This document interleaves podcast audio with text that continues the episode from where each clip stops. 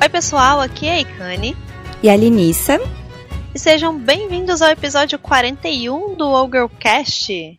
Sim, no episódio de hoje a gente não vai falar sobre um tema específico, mas sobre várias coisas. Porque vocês mandaram um monte de e-mail pra gente e a gente ficou muito feliz, por sinal. E no meio desses e-mails tinha várias perguntas legais e algumas que são um pouco demoradas para responder, então a gente vai falar sobre isso. Sim, então isso quer dizer que a gente tem um podcast inteiro só conversando com vocês mesmo, lendo os e-mails e respondendo as perguntas, enfim, eu tô muito feliz. Hoje a gente tá aqui com a Barbs, também conhecida como Argante. Tudo bem, Barbs? Eu tô joia e, tipo, é a terceira vez em um mês que eu participo do podcast. já posso pedir música, gente? pode, Sempre pode. Mas eu tô feliz de estar aqui de novo, especialmente pra gente né, responder os vários e-mails que, que a gente recebeu no, no site é, acerca do, do podcast passado. Então vai ser muito bom, eu tô muito feliz. Obrigada por chamarem de novo. Antes da gente começar, a gente vai, como sempre, fazer um recap da nossa última semana.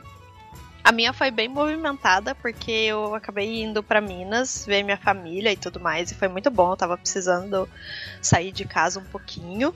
Fui em festa, vi amigo, fiz uma tatuagem nova que ficou maravilhosa, modéstia à parte, ficou incrível. Ficou linda mesmo, Não cara. Não tinha erro naquela tatuagem, ela foi feita pra você, e, tipo, com uma coisa que você gosta, então ficou maravilhosa. Não, mas ela realmente foi feita pra mim, foi um, foi um negócio muito incrível e muito lindo. E aí eu só vou. Tipo, eu postei ela no Stories no dia, mas sumiu. Depois eu vou postar foto quando ela já tiver cicatrizada, bonitinha assim e tal. Mas eu tô muito, muito, muito feliz com como ela ficou. E aí agora eu tô muito arrependida. Na verdade, acho que não é arrependida. Eu tô, eu tô chateada comigo mesma porque eu perdi a pré-venda da expansão de Hearthstone. Então eu ia comprar ontem e esqueci. E aí eu perdi o desconto, os 10 pacotinhos a mais que vem lá. O cardback eu nem ligo tanto assim, não, mas eu, eu ligo pros pacotinhos a mais. Como não liga pro cardback? Como assim? Cadê essa Cara, eu fiquei. Não, é porque eu fiquei tanto tempo sem pegar o cardback do mês, porque por causa do meu pânico de jogar contra seres humanos, que eu realmente não me importo, que se eu me importasse eu já ia estar tá louca. Uhum. Porque eu devo ter uhum. perdido, sei lá, mais de ano de cardback. E aí, além disso, ontem teve um evento da Blizzard bem legal de lançamento do StarCraft Remastered. Eu vi e as fotos, teve... chama Kerrigan. Tinha, Sim. tinha uma Kerrigan maravilhosa. O nome da cosplayer é Jaqueline. E o cosplay dela de Kerrigan é absolutamente incrível. Ela tem uns LEDs muito maravilhosos e ela é uma fofa. Tipo, a gente conversou um pouquinho por lá e a atenção que ela tava dando para todo mundo. Muito, muito, muito querida.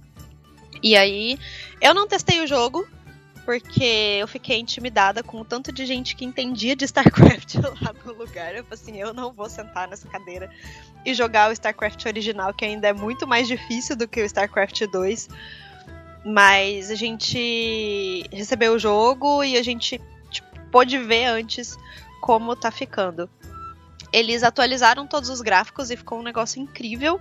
E além disso, eles colocaram um monte de feature que na época não existia, tipo jogar online, chat e tipo as ferramentas de você desafiar uma pessoa que não tá em LAN com você e, e eles mantiveram uma coisa muito interessante, eles mantiveram a possibilidade de jogar offline em LAN local que nos jogos mais recentes não existe mais, né? É algo que eles não estão colocando em Sim, nenhum jogo quase atual. nenhum jogo tem isso. Eu sinto mó falta. É, e, e no remaster do StarCraft eles mantiveram isso, o que eu achei super interessante. Cara, eu queria muito jogar isso aí, porque uma vez eu comprei, né, o StarCraft, o, o Brood War. Eu falei, não, eu vou jogar StarCraft, mas eu vou jogar desde o antigo pra ir fazendo a historinha e tal. Eu parei no começo porque eu sou muito ruim, cara. Eu não consigo. Mas é muito difícil. Tipo, é muito difícil me mexer os bonequinhos. Eu não sei se eles vão manter o mesmo estilo. A jogabilidade do antigão. é a jogabilidade a mesma. É a mesma? É tudo Vixe, igual. Maria, eles só sofrer, atualizaram então. o gráfico. Ah, e tá. colocaram as questões sociais, que é essa coisa de chat ah, sim. e online e tal. Agora, a jogabilidade em si diz que até os glitches que o jogo tinha originalmente eles mantiveram. Que é, ah, tipo, que legal. Pra... Sim, Eu achei isso muito É, interessante. pros, pros coreanos poderem continuar jogando o mesmo jogo, né? Porque eles já manjam todos os. Tipo, cada coisinha assim, aí se mudasse, Cara, eles não iam querer jogar. Até hoje tem campeonato de Brood War. Então. Sim. Eu acho que eles Vai ensinam o na gráfico. escola na Coreia. Pras Não crianças. duvido. E aí o evento ontem foi bem divertido. Foi muito divertido mesmo. E acho que é só, Lari. Então, essa semana eu não joguei muito WoW, eu joguei, tipo, bem menos do que eu tava acostumando jogar. Inclusive até a questão do Gold, né? Eu diminuiu um pouco o ritmo, né? Então, ao invés de estar fazendo 30k por dia, eu tô fazendo, tipo, 10, mas ok. Mas é por uma boa causa, porque eu estava. Bom, eu tô fazendo umas coisas aqui, né? Uns projetos pessoais que, se tudo der certo, vocês vão ficar sabendo em breve. Mas também porque eu tava fazendo compras. Eu comprei um microfone novo e eu tô comprando um PC novo. Aí eu, Eu tava. tenho certeza que ninguém notou essa voz maravilhosa que tá no podcast. Essa voz de Pois veludo. é, minha É. voz de veludo, pois é. Não, mas eu tô feliz mesmo que eu vou comprar um PC novo finalmente. Aí eu tô lá, tipo, escolhendo todas as pecinhas bonitinho. Ah, e, e eu nunca fiz isso. Vai ser a primeira vez que eu vou Você montar vai pegar um desktop PC. mesmo. Sim, vamos. de- Ah, pelo amor de Deus, eu não aguento mais esse notebook. Ele não aguenta o verão. Tipo, ele tá aqui patinando, coitado, porque tá muito calor. Ele não aguenta fazer nada. E a tela é pequena e eu sou cega, eu preciso de um desktop. Ah, mas é muito boa essa sensação de comprar um PC Olha, novo. já fica a dica: dois monitores. É Sim, qualidade sim. de vida. eu vou, Qualidade eu vou vida, querer dois exatamente. monitores. Eu não, não vou pegar agora porque, enfim, um computador não é uma coisa muito barata, né? Mas quando. Depois que der uma aliviada da compra do computador, aí acho que eu vou comprar o segundo monitor, sim.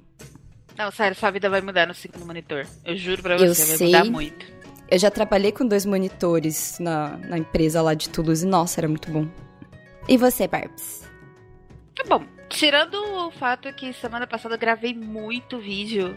Semana passada Sim, eu comecei eu a publicar os, os vídeos de Trade Skill Master, então foi tipo um por dia.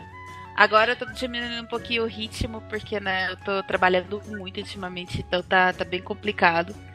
Mas ainda tô publicando e jogado bastante. Eu só quero registrar uma reclamação, Ah, lá vem. Ah. porque a vinheta versão bode ficou muito melhor do que a que você tá usando. Que mané vinheta versão bode? É que versão sabe, bode? Você não vai ver, eu não vou mais mostrar isso pra ninguém. Como não? O mundo precisa É porque- ver. Ela tinha que estar em todos os seus vídeos.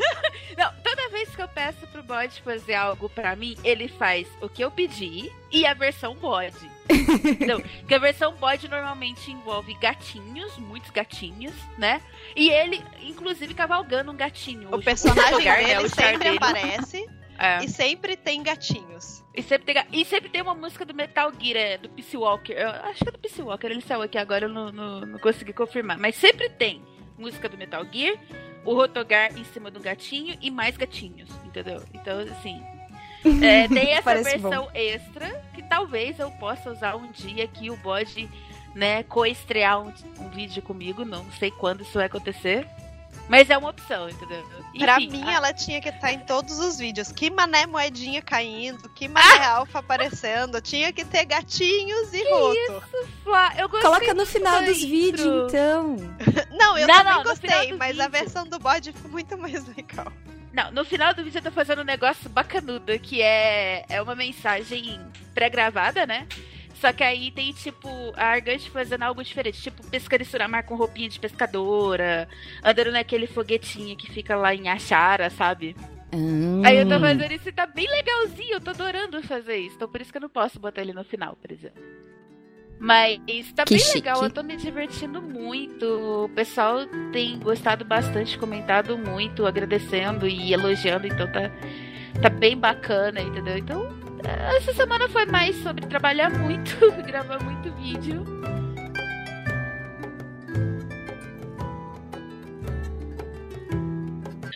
Ah, bom, então vamos começar a ler os comentários do episódio anterior, antes de necessariamente é, entrar nas perguntas.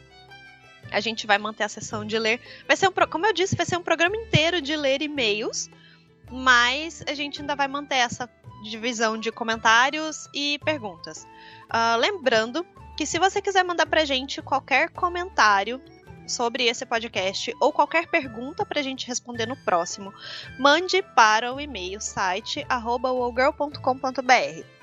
Os que vocês deixarem nos outros lugares, tipo no YouTube ou no Facebook, a gente vai ler, a gente vai tentar responder vocês nesses lugares, mas os que a gente vai ler no podcast são só os que forem pro e-mail, ok? Combinado? Uh, então, Lari, você pode começar? Sim. Bom, o primeiro e-mail que a gente vai ler é do Terip, ou Terip. Bom, vamos lá. Olá meninas, tudo bem? Adoro seus podcasts e sempre ouço, e fiquei muito feliz em ver que era um podcast de Lore, pois eu adoro. Uma coisa que vocês falaram e eu concordo muito é como estão cagando pra Jaina, uma personagem tão foda, mas tão pouco aproveitada. PS, sai fora, Cadger, não gosto de você. Poxa! uh, agora, algo que vocês meio que falaram e que eu queria perguntar barra falar. Eu aposto todas as minhas fichas que na próxima expansão a Silvana será vilã. Outro PS, eu também amo a Silvana Zeikani, meu personagem preferido. Pois é o segundo boss com o patch 7.3 que fala sobre uma mulher que vai estragar tudo. Primeiro foi o Yugnot, do Pesadelo Esmeralda, e agora o Varimatras, e a Silvana está muito ligada ao Varimatras. Queria saber se vocês lembram da fala do Yugnot e se já ouviram as do Varimatras e o que vocês acham da possibilidade da Silvana se tornar vilã. Tá, então para esse comentário, é, eu até fiz uma pesquisa, porque a gente. Eu nem tinha visto isso, para falar a verdade, antes do podcast passado, que é a fala do Varimatras que vai ter na próxima raid, que é o seguinte. Então, sua aliança persiste.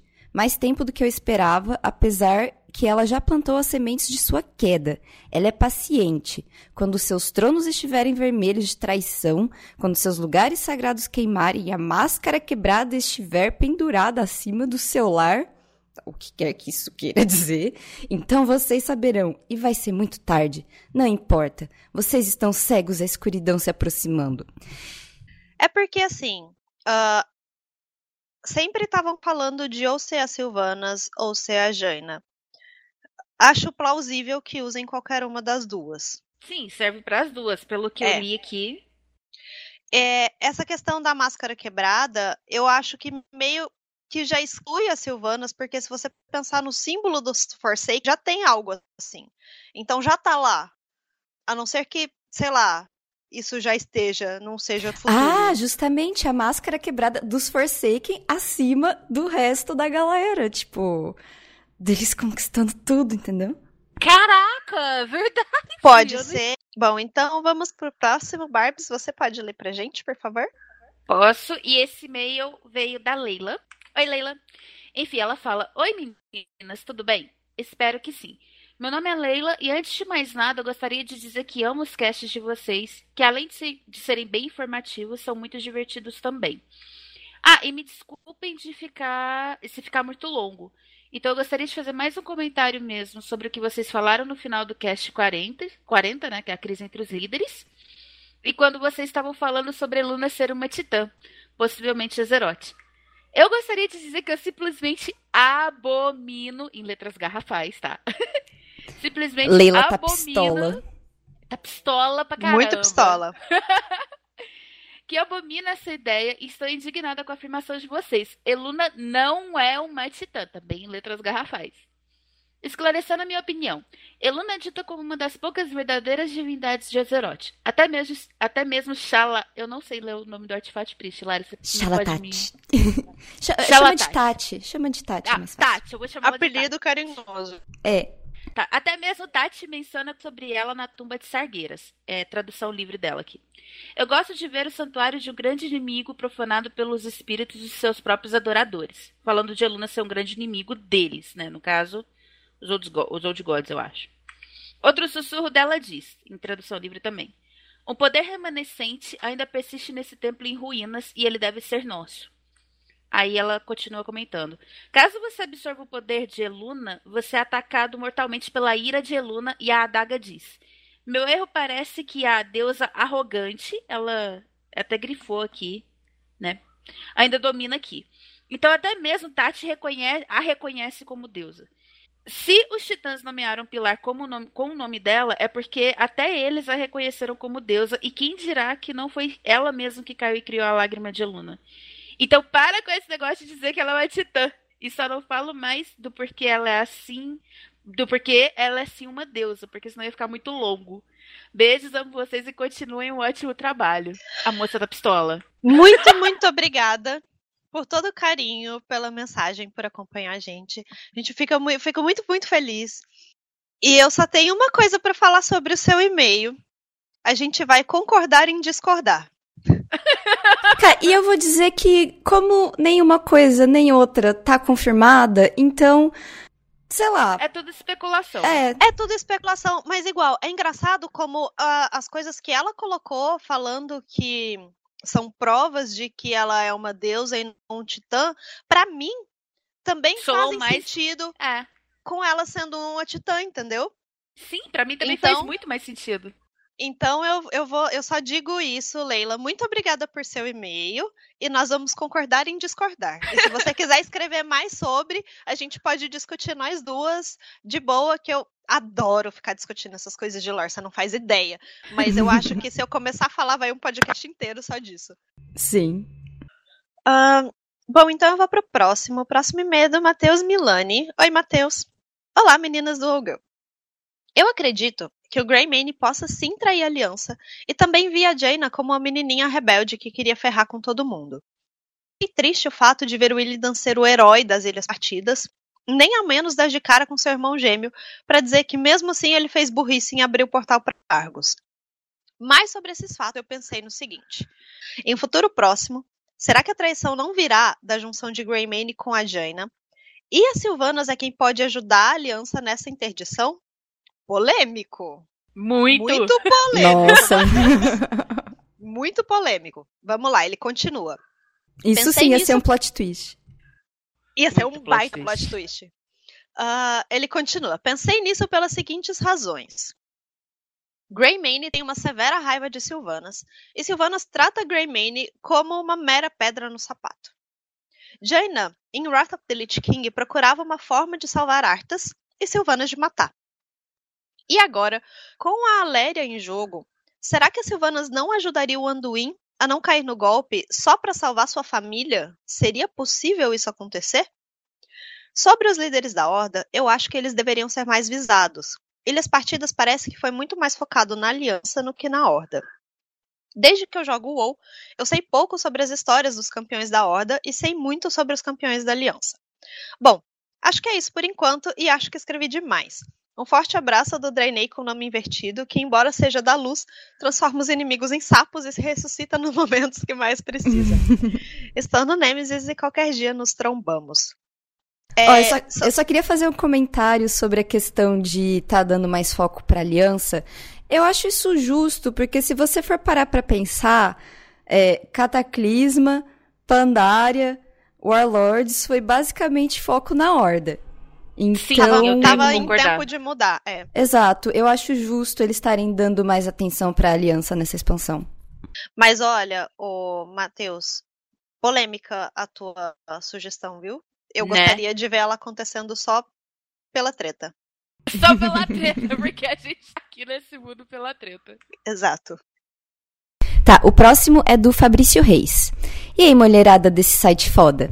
Bom, sobre o podcast. 1. Um, Silvanas nunca deveria ter sido indicada para chefe guerreira da Horda, porque os renegados e sua imortalidade são tudo com que ela se preocupa.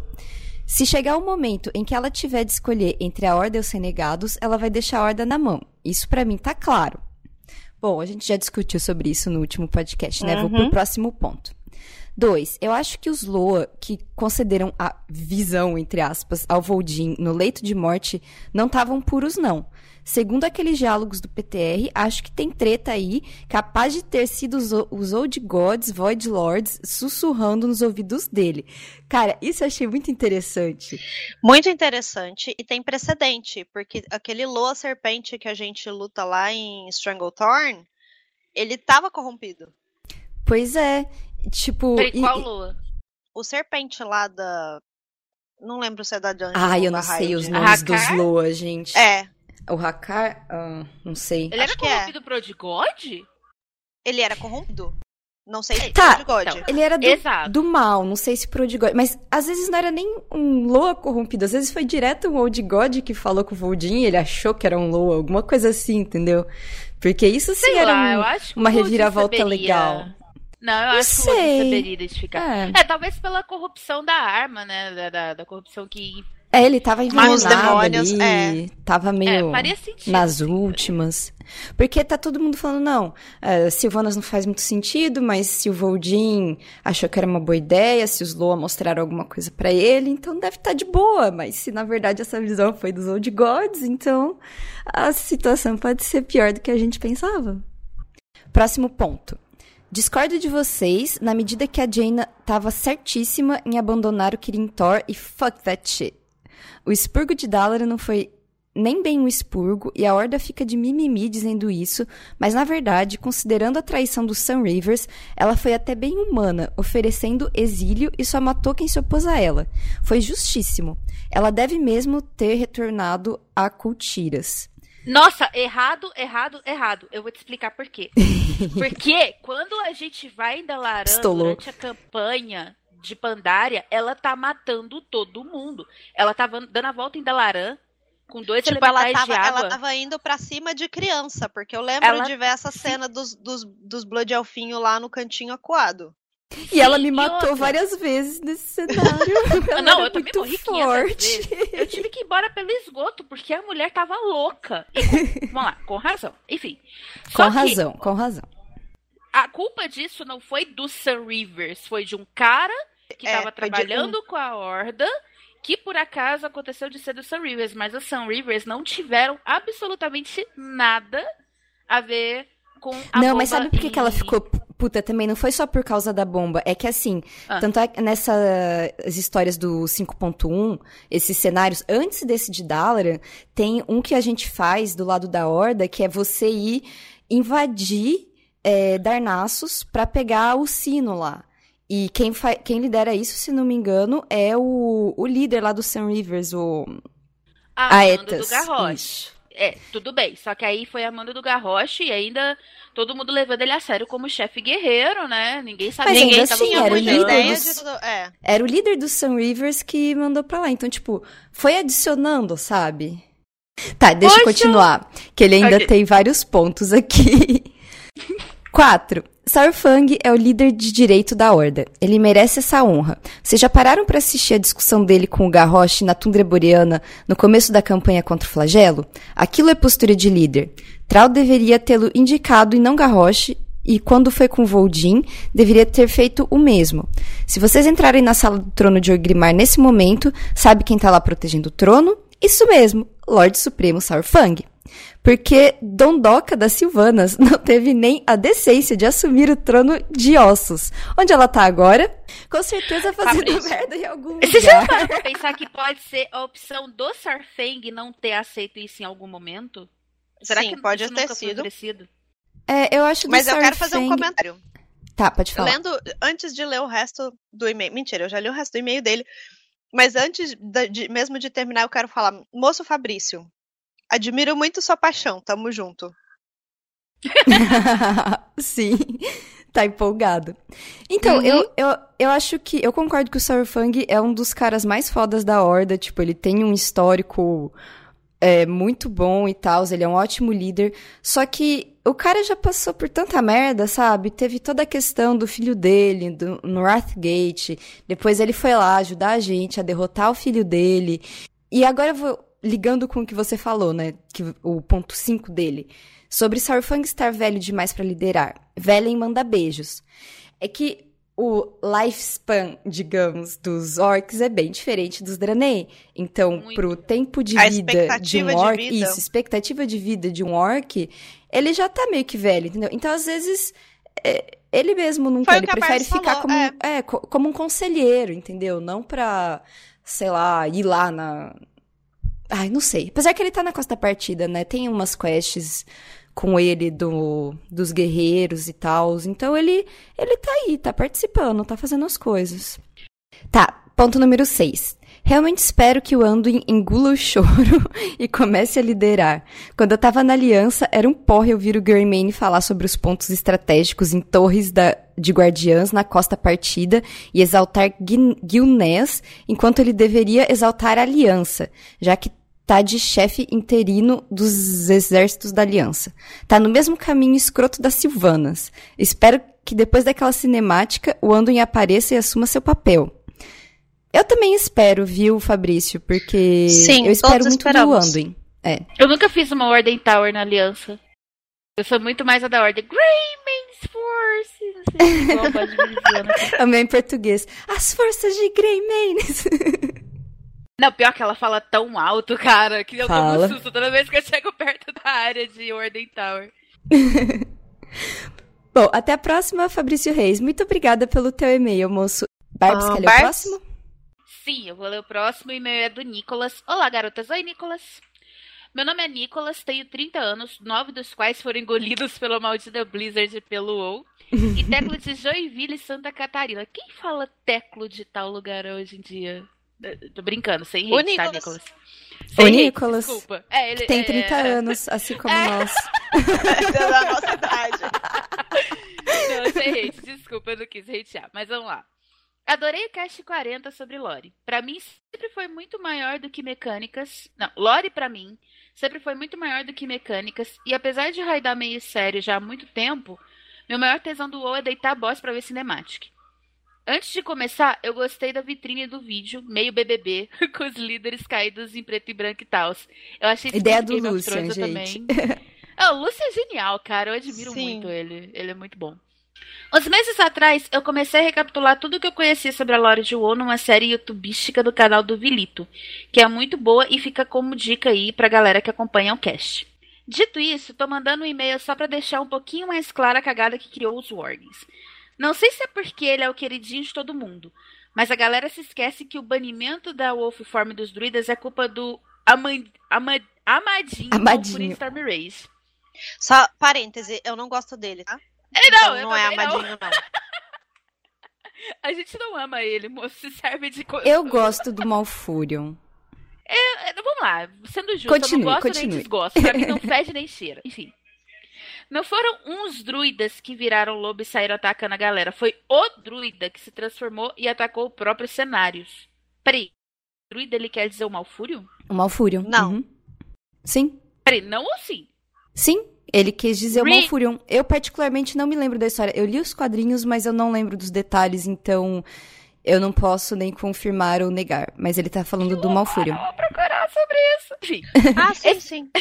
Ah, tá. É que eu vou continuar lendo. Esse responsável, que eu não sei por que todo mundo adora, atacou o próprio mestre e por filho, o filho do Mar... e por isso o filho do Marlorne teve que deixar o elfo preso no Emerald Dream por quase um mês pra ele se recuperar.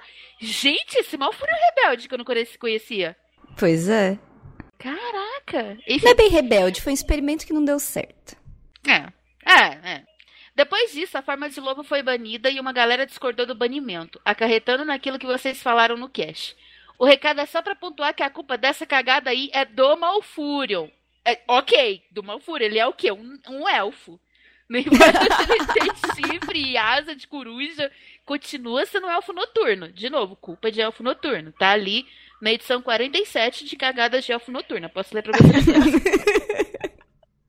Acredita que a escolha do Voldin como Artif foi justi- justamente porque o Troll não queria um porradeiro à frente da Horda logo depois do, de um porradeiro ter feito a cagada que, que o Garrosh fez. Como todo troll, o Voldin é um cara de buenas, fuma uma ervinha e prefere política à porradaria. A Horda precisava amenizar a imagem de Beres depois do Garrosh e acho que ele foi a escolha certa. Antes de morrer e prevendo que íamos nos meter numa guerra, o cara precisava deixar um porradeiro à frente da facção. Então Bane estava fora do páreo. Ah. Entre as Silvanas e. Eu não vou falar isso aqui, o Lotemar. Pode, pode falar, a Lari coloca um pi por cima. Não, não! Digamos que ele foi enfático ao elogiar o Lortemar. Elogiar entre parênteses. então, basicamente, ele tá dizendo que entre os dois ele escolheria as Silvanas também. Depois da treta com o Kael, quem confia nos Blood Elves, né? Ei! Ei! Pobre Kael. Oi! Um grande beijo para as senhoritas e continuem com o trabalho e tragam mais lore pro cast. É, tragam mais lore pro cast. A gente me chama A gente, a gente tá meio que viciando nisso, eu acho. Aham. Uhum. O próximo e-mail é do Rodrigo Martins. Olá, garotas do Ogre. Sou o Rodrigo de São Paulo, jogo no Gale Wix e gostaria de comentar algumas coisas sobre o podcast. Sobre a quest da Tirande procurando Malfurion, ela precisava ir atrás dele para procurar a lágrima de Eluna em posse dos Xavios e com o acontecimento ir atrás do Malfurion também. E sobre ele gritando socorro não era ele, e sim aparições que os Xavios criou para chamar, para tirar a atenção da Tirande sobre a é porque eu, eu que falei isso, que eu fiquei irritada com o Malfurion fazendo isso, mas isso foi erro meu mesmo, que de fato eu não tinha parado para pensar nisso, não tinha reparado. É, não, e olha irritou... que eu fiz, eu fiz essas quests com quatro personagens. Vamos. E por falar em Izeira, a coitada morreu e ninguém falou nada. Quando a gente vai lá ajudar as mortes da Crona, ela pede para falar com a Alexstrasza e ela não fala nadinha sobre a irmã falecida. Acho isso muito triste. A falta de lore contínua, como vocês disseram sobre o Malfurion versus Illidan, que também não continuaram. Essa semana, andando por Dalaran, vi os NPCs anunciando a Tabernatona de Dalaran e achei que a Bliss poderia criar um sistema igual o de Skyrim, que os guardas comentam acontecimentos ou lore. Isso seria muito legal. Sim. seria muito bacana. Eu concordo com ele também, tipo, devia ter tido um pouco mais de atenção. Parece, tipo, ok, ela morreu e, puf, ninguém mais falou sobre isso, sabe? Poxa, é a Iseira, é, não é um personagem é, tirando o lado dos jogadores, eu acho que ninguém saiu bem daquela quest. Ninguém, absolutamente ninguém. Sim. Passou ileso naquilo. Na, uhum. Cara, Valchará tem, fez muito jus ao apelido de Vai Chorar. Vai Chorar, sim. Continuando. Segui as dicas de leilão e consegui muito gold. Olha Vendi... só. Sim. Vendi literalmente tudo no Wix e por mais incrível que pareça, existem almas perdidas que compram tubarão esquerdo ainda. Eu falei Cara... pra você, Barbies, que eu vendi meu tubarão esquerdo no Wix. Eu tenho uns, eu tenho uns 10 tubarão esquerdo pessoas. guardado. Como assim, gente? As pessoas compram tubarão esquerdo? Me fala qual é esse fenômeno. eu, Cara, eu tem... não entendo. O Galix tem muito jogador novo, então tem um monte de jogador que não fez guarnição. Você sabe o que, que eu já fiz? Eu já comprei tubarão esquerdo abaixo do preço de vendor na H pra vender no vendor. Cara! Meu Deus! É sério, eu juro! Como assim, tubarão esquerdo? Mas, ok. Moço, Rodrigo Martins, eu fico muito feliz de saber que você está contestando uma tese que as pessoas falam para mim de que não dá para ganhar gold no Galilix, no real menos populoso. Então, pois é, eu muito obrigada por isso, de coração. Entendeu? Vou usar o seu e-mail como referência para mostrar para as pessoas que sim, dá sim. Bom, mas vamos então para o nosso próximo e-mail, que é do Lord Diacos. Que nome imponente. Saudações, meninas. Fiquei muito feliz com a posição de vocês sobre o Greymane, pois não confio nele. Na verdade, minha teoria é que a cinemática que vemos na morte do Varian é a versão dele para o ocorrido. Acredito que Varian disse antes de pular. Segura aqui, meu velho. Vou matar esse demônio e você joga a escada depois. Entrega a mensagem pro meu filho caso alguma coisa dê errado. Ora, eu já imaginei eu... a cena do Rei Leão, cara. Tipo... muito, muito cena do Rei Leão. Bom, continuando. Acredito que Varian... Não, opa.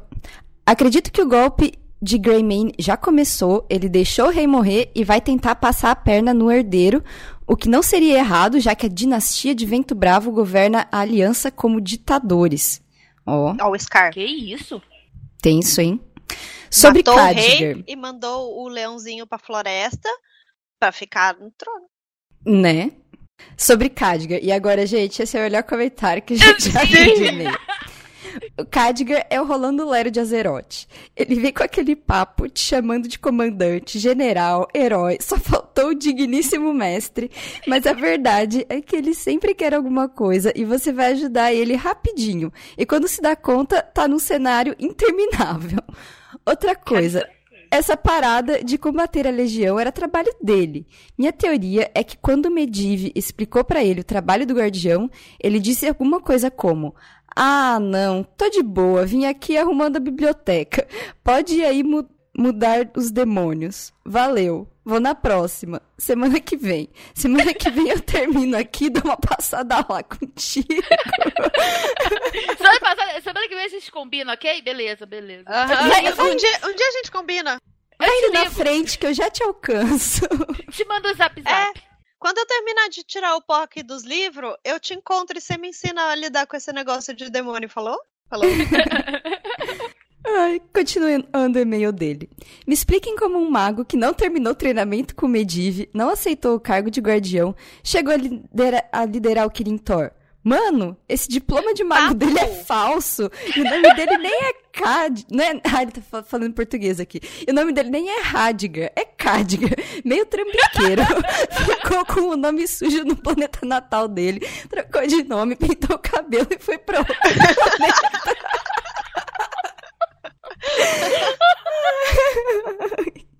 Melhor e-mail de Ai, 2017 confirmado.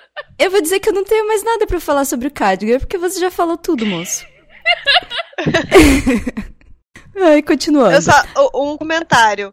A gente pegar a referência é muito denunciidade. Não é por nada, Sim. não. Ai. Ah, pô, mas, não, mas tem versão. 90, tem, vers cara. tem versão nova da escolinha do professor é. Raimundo passando na TV agora. Sim, tem o Rolando Lero, igualzinho o Rolando Lero antigo. Não que eu saiba pois como é. era antigo. Não que eu saiba, né? tipo. eu não vi. É igualzinho, mas eu não sei. Me disseram, ouvi falar. Tá, continuando. Agora, Silvana não. Essa é a rainha. Tamo junto. A morte do rei Varian foi culpa dela não. A aliança devia estar tá chateada com o Greymane, que deixou o rei deles morrer. Silvanas entrou no combate e trouxe de volta o Voldin. A culpa da morte do Varian não é dela, é do Greymane ou da Blizzard, que demorou para liberar o voo na costa partida. Dava perfeitamente pro Varian ter sumido numa montaria voadora e saído dali. Ok, eu mudo a minha nota. Esse comentário foi 12 barra 10. ai, ai. Um beijo, Lorde Diacos chama de Lordaron. PS, saudade dos gameplays e da Bruna Tucci. Ei, Kanye, adoro essa paixão que você tem pelo jogo. Oh. Lorde Diacos, muito obrigada pelo teu e-mail. Ele foi muito bom. Fez nosso Deixou dia. a gente, sim, fez nosso dia mais de uma vez, inclusive, porque quando a gente sim. leu também foi muita felicidade. Eu, inclusive, postei na minha fanpage essa parte do seu comentário do Rolando Porque Lero. foi super. genial.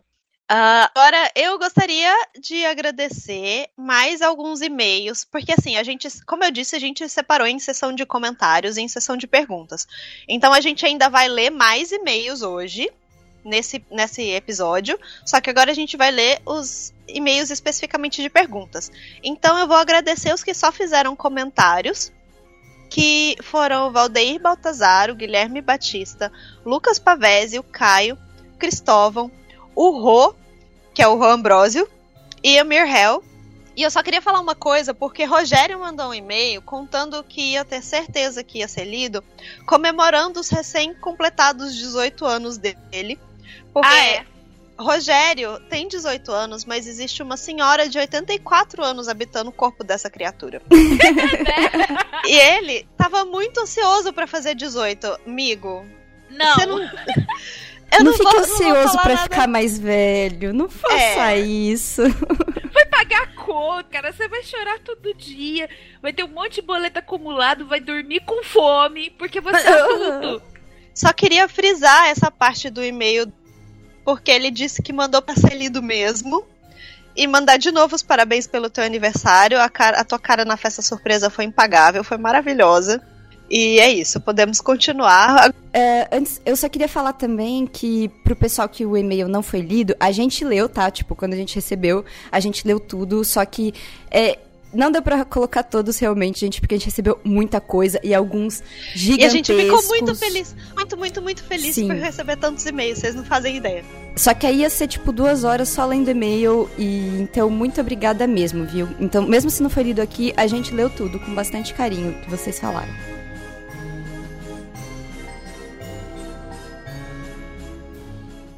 Então, agora, antes de voltar a ler e-mails, vamos falar um pouquinho das notícias dessa semana. Uh, Barbie, você pode começar, por favor? Sim, e finalmente anunciaram o que a season de PVP tá acabando. O que todo mundo sabe é o indício de que o patch também tá para trocar, né? Yes! Enfim, quem tá, né, classificando para as recompensas de PVP tem que ficar de olho para evitar transfer, essas coisas assim que possam afetar, né, no ranking atual da pessoa. Mas o mais importante disso para mim é o indício de que o patch já tá chegando, 7.3. Então, eu tenho uma sugestão de quando ele vai chegar. Ah. Eu acho que ele vai chegar no dia 29. Eu tava considerando o dia já? 31. Uhum. Eu tava considerando, considerando o dia 31, só que o dia 31 cai numa quinta-feira. E até agora, todos os patches foram lançados com um intervalo exato de 77 dias entre um e outro. E dia Eita. 29, uhum, dia 29 vai fazer 77 dias do 7.2.5, então eu tenho quase certeza absoluta que o patch chega no dia 29. Ó, Gente, que pontualidade é essa? Quem são esses Gente, devs e o que fizeram com a Blizzard? Sim, era o que eu ia falar agora. Foi isso. Eu tenho quase certeza que vai chegar no dia 29. Gente, gente, juntem sangue de sargueiras, tá? A dica da tia Barbie. Juntem sangue de sargueiras. Sério? O que, que vai ter para fazer com sangue de sargueiras? Vai ter a, o reagente novo, né? Que vai ser usado para upar Gear de Obliterum até 935. Se a Blizzard não resolver oh. mudar pra mais, igual eles mudaram uhum. no 7.2.5, entendeu? E ele vai ser vai ter um trans, uma transmutação que você vai usar acho que 25 sangues de sargueiras para fazer um desse negocinho. Mas e minha expansão do poder prolongado? Ela sabia Para a fonte de, de gold. Para agora, ainda mais você que é alquimista. Parou, parou. Para o que você tá fazendo. Enfim, guarda aí sangue de sargueiras. tem, tem outras posições que você pode fazer, Lari. Fica a dica, Old War. Eu faço todas, Enfim. só que essa é a que é mais fácil de farmar e que dá mais gold, entendeu? Eu posso sugerir uma outra alternativa para você, Lari? Começar Sempre. as poções que o pessoal tá. De poder prolongado que o pessoal tá postando baratinho, compre e revende. Tá, vou falar da próxima notícia, então. Uh... Que também tem a ver com 7.3 chegando. Pois é, também. Que é que os agoreiros voltaram pra Zerote, que são aqueles caras com as plaquinhas que ficam anunciando o fim do mundo. O fim está próximo. E que da última vez. deles não tem Pois é, da última vez que eles apareceram, a galera ficava se matando, né? Se jogando da montaria. Não tá acontecendo isso dessa vez? Foi tão engraçado. É porque, é porque não acharam nada, ainda não descobriram nenhum ativamente oculto e nenhum brinquedo. E outra coisa também é que Argus começou a aparecer para todo mundo agora, e não só para quem tinha terminado a raid, né? Provavelmente isso é porque essa semana liberou que o Jaden no Finder, né? Não sei. Mas tá lá. talvez pode porque ver o negócio esteja tão ferrado que, olha, tá ali pra todo mundo. É bom vocês se preparar, vocês irem se preparando. Então, foi o, o Muffy nos fez um tweet falando justamente isso. Tipo, um cara escreveu pra ele: Por que, que Argos tá aparecendo para mim se eu nem pisei em tumba de sargueiras? Ele falou assim: olha, essa é a realidade de todo mundo, o apocalipse está próximo para todos.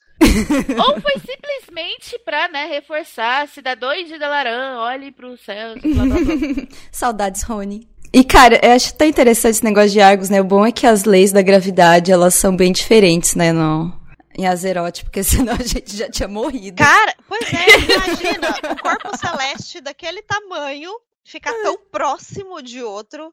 Sim, cara, imagina, imagina Vênus. Imagina Vênus aparecendo assim, tipo.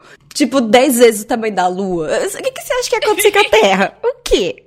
O apocalipse. Ó, oh, spoiler, não ia ser legal. Mas tudo bem. E a expansão de Hearthstone saiu no dia 10, estamos gravando hoje, então a expansão de Hearthstone saiu hoje, a Cavaleiros do Trono de Gelo, em que todos os heróis vão ter cartas que vão se transformar em DK, que é uma mecânica muito interessante. Ainda não dá para saber o que vai dar certo de fato nessas mecânicas, porque a expansão precisa estar tá rodando para isso, mas eu tô bem empolgada com as mudanças que eles fizeram e eu tô louca para jogar o prólogo, e ver como tá o começo e tudo mais. E eu tô muito arrependida porque eu não comprei as cartas na pré-venda. Eu vou repetir isso porque eu realmente tô muito arrependida. Então a expansão chegou hoje, tem um modo história barra modo aventura gratuito para todo mundo, independente de você comprar a pré-venda ou comprar packs da expansão, você pode jogar esse esse prólogo. E esse prólogo te dá tem missões que vão ser liberadas ao longo de, de três semanas prólogo dá packs de carta. Se você derrotar o Lich King essa primeira vez, você vai receber uma carta de herói DK randômica, você vai receber uma das nove, dependendo da sua sorte. E se você derrotar o Lich King na última ala, com todas as nove classes do jogo, você vai receber a skin de paladino, que é o Arthas, que é o Arthas Paladino.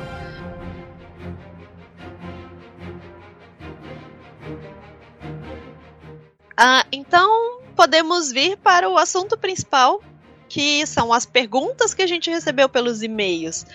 E, de novo, lembrando, se vocês querem que a gente leia ou seu comentário ou suas perguntas no podcast, é só enviar para o e-mail wallgirl.com.br. Todos os comentários e perguntas enviados em outros lugares a gente vai tentar responder nos outros lugares, mas para ler aqui, só no e-mail, ok? Lari, você pode começar lendo pra gente? Sim, a primeira pergunta é do Adriano Siqueira e, no caso, o Adriano ele mandou três e-mails pra gente, porque ele comentou é, também sobre os podcasts anteriores.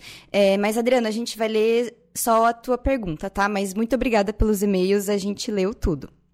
Olá, meninas! Fico feliz que tenham voltado com o podcast. Parabéns pelo trabalho de toda a equipe. Vocês sabem onde posso ler o resumo das quests de cada zona? Exemplo, nas Montanhas Crista Rubra, as quests focam na companhia do Bravo. E gostaria de saber como a Linissa conseguiu 250k em uma semana. Risos. Uh, não existe nenhum lugar que tenha esse resumo das quests de cada uh -uh. zona, não separadinho por zona.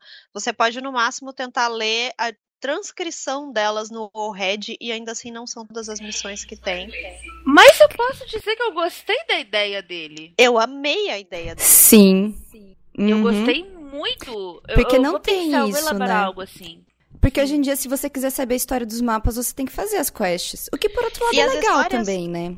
Sim, mas tipo, as, às vezes as pessoas não fazem as, a, as missões dos mapas, elas não correm atrás do Lore Master, porque elas se prendem naquela ideia de que é só ficar levando orelha de bicho e rabo de bicho e couro de bicho sem motivo. Propósito. Uhum. E, na verdade, cada mapa, tirando os de Outland, que realmente é esse bagulho sem propósito. Mentira, tem história também, mas é porque as, as missões chatas.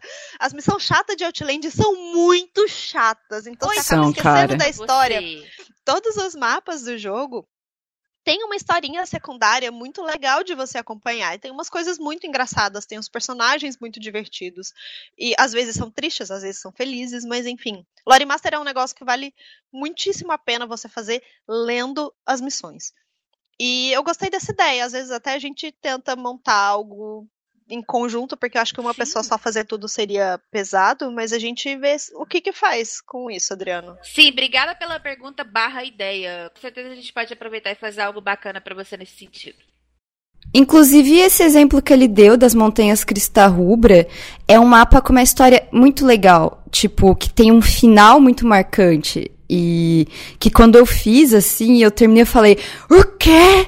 Eu não acredito, eu fiquei perplexa por muito tempo, assim, porque é muito triste. Então, eu acho que tem tanto mapa que tem história legal, assim, que as pessoas nem sabem. E sobre outra pergunta que ele fez, como a Linissa ganhou 250k em uma semana? Cara, eu vendi tudo. Tudo que eu tinha no banco e tudo que eu sabia craftar, tudo. É do tipo, eu fui na minha Priest, falei, ok, o que, que minha Priest pode fazer? Ela pode fazer bags, ela pode fazer encantamentos, ela pode fazer camisas. Ok, ela fez essas coisas, mandou pra, pra minha personagem de leilão. Aí tá, minha paladina agora, o que minha paladina pode fazer? Uh, ela tem joalheria. Peguei todas as geminhas que fa fazia gema boa, fiz as gema boa, mandei pra minha personagem de leilão. Uh, a minha Demon Hunter, ela é alquimista. Fui farmar planta, fiz todo tipo de poção e frasco que eu, enfim, que é útil em raid. Fiz o máximo que deu, mandei pra personagem. Uh, minha guerreira, ela faz planador goblínico. Ah, minha caçadora, ela faz tambor de BL. Enfim, eu fui atrás de tudo que poderia ser útil que eu imaginei em todos os meus personagens, fiz e mandei, fiz esse estoquezinho e as coisas que eu fui vendo que estavam saindo mais, eu fui renovando o estoque. Foi basicamente assim. Cara, e te falar que você falando assim, Lari, parece tão divertido. Olha, isso pode ser legal de fazer. Vou farmar para fazer tal coisa. Cara, isso dá uma vontadinha de jogar para farmar e fazer coisa, sério? Sim, demais. E na H. Eu tava totalmente desanimada com o jogo, isso me deu um gás, sabe? É, então sem contar que as atividades- bom você falando E desse- foi, foi mesmo. Atividades de farm são relaxantes. Às vezes você bota um seriado pra assistir, um podcast pra escutar e vai Exato. farmar coisa e é muito divertido. Sim, eu fiquei ouvindo. Eu ouvi um monte de podcast enquanto eu tava farmando as coisas pra, pra vender. Bom, próximo e-mail é do Ian de Andrade. Eu tô curtindo muito ouvir o podcast de vocês. Geralmente ouço no trabalho ou na facu. Eu jogo desde o LK, minhas irmãs jogam WoW desde o Kata. Tava discutindo com os amigos meus e minhas irmãs como seria interessante ter uma expansão baseada em conflitos por territórios, com missão e world quest em áreas de conflito. Até mesmo os boss de raid poderiam um ou outro, ser um ou outro general da aliança ou da horda. Querendo ou não, em Kalindor podemos ter conflitos no Vale Gris. A gente já tem conflitos no Vale Gris, pois os recursos de Durotar estão se exaurindo. Inclusive, esse foi o mote do Garrosh, viu? Uhum. Nos reinos do leste, Greymane agora pode invadir Lordaeron em busca de retaliação. Qual a opinião de vocês sobre essa questão? PS, tem esperança de que cenários vá deixar Dorotar verdinha de novo. Sou da Horda, mas acho pesado e enjoativo demais Orgrimmar e seus adereços. Cara, eu adorei a ideia dele. Eu achei bem É, legal. É, você sabe por que, que eu não gostei? Porque esse me lembrou o Nasgrim. E toda vez que eu precisava matar o Nasgrim, eu matava Dava uma com dorzinha no coração, dor no coração. né? Sim, eu nunca gostei. Nunca Não, gostei. eu não digo transformar em boss, muito mas eu, ruim. eu gostei da questão dos mapas e dos conflitos, principalmente Ah, sim. porque eu acho que já tá na hora de um revamp dos mapas de Azeroth. Vocês lembram? É, de Azeroth eu não sei. Sim, de, de? Azeroth, os do Cat. É, é porque assim, do jeito que eles reformaram os mapas no Cataclisma, a história de cada mapa é muito do Cataclisma, entendeu? Sempre, ah, o Asa da Morte tá passando aqui Sim. fazendo alguma coisa, entendeu? Então, eu acho que esses mapas básicos até o nível 60, eles não podiam ter uma história de uma expansão específica, eles tinham que ser mais é, contidos neles mesmos, sabe? Sim. Então, Pois é, mas aí, aí eu não sei, porque aí a gente perderia uma expansão de história andando. Não necessariamente, não se a história fosse aquilo que a gente discutiu no podcast passado, focado nas tretas dos líderes e políticas, entendeu? E ia caber muito É. bem, tipo, disputas territoriais nos mapas. Aí, tipo, a história do próprio mapa Sim, ia ser nela coisa, mesma, ia ter isso- briga com o mapa vizinho, sei lá. Isso de. Nem, nem, não, nem penso assim, não. Ah, uma coisa que eu não, eu não gostaria pessoalmente, por causa do meu perfil de jogadora, mas que funcionava muito bem e que pode voltar nessa dinâmica, é o que tinha muito em mapa lá de Outland, de pontos específicos no mapa que cada facção tinha que controlar. Que controlar, E aí, quando uhum. a facção controlava, tinha algum buff, tinha alguma coisa específica naquele cenário. Isso é uma mecânica que pode funcionar muito bem em um cenário como o que o An- o Ian descreveu. Até Sim. porque não era obrigatório. Então, se você quer, Não. você faz. Se você não quer, você não faz. Simples assim. Você aproveita o bônus, né? Mas não precisa necessariamente participar do combate. Deixa isso pra quem tá afim do combate. E aí você oferece a possibilidade de World PVP com um motivo e com uma recompensa, o que é bastante interessante. Sim, faz muito sentido.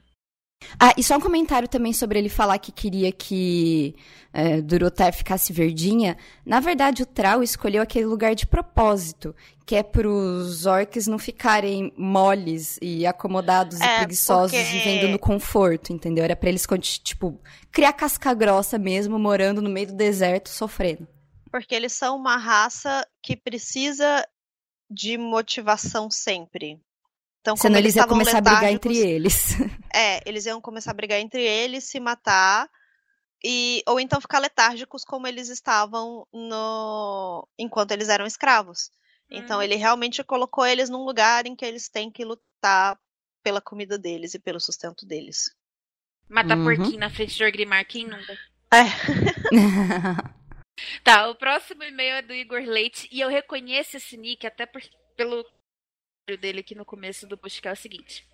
Oi meninas, tudo belezinha? Meu nome é Igor e eu sou aquele cara que tem 36 chars pra farmar gold, a maioria com o nome Verusca ou similares pra homenagear minha esposa. Tá, deixa eu falar um pouquinho pra vocês sobre esse Igor Leite. Esse moço, Gente. ele ele aparece na minha live todo dia pra falar que sim, ele continua ganhando gold com guarnição, porque ele faz as operações dele todas da guarnição e ele troca os materiais e ele tem uma rotina assim, planilha e o caramba pra ganhar gold. Esse cara é quase bilionário. Gente, é, é muito, mas com 36 é personagens, cara. me dá, me cansa só de pensar.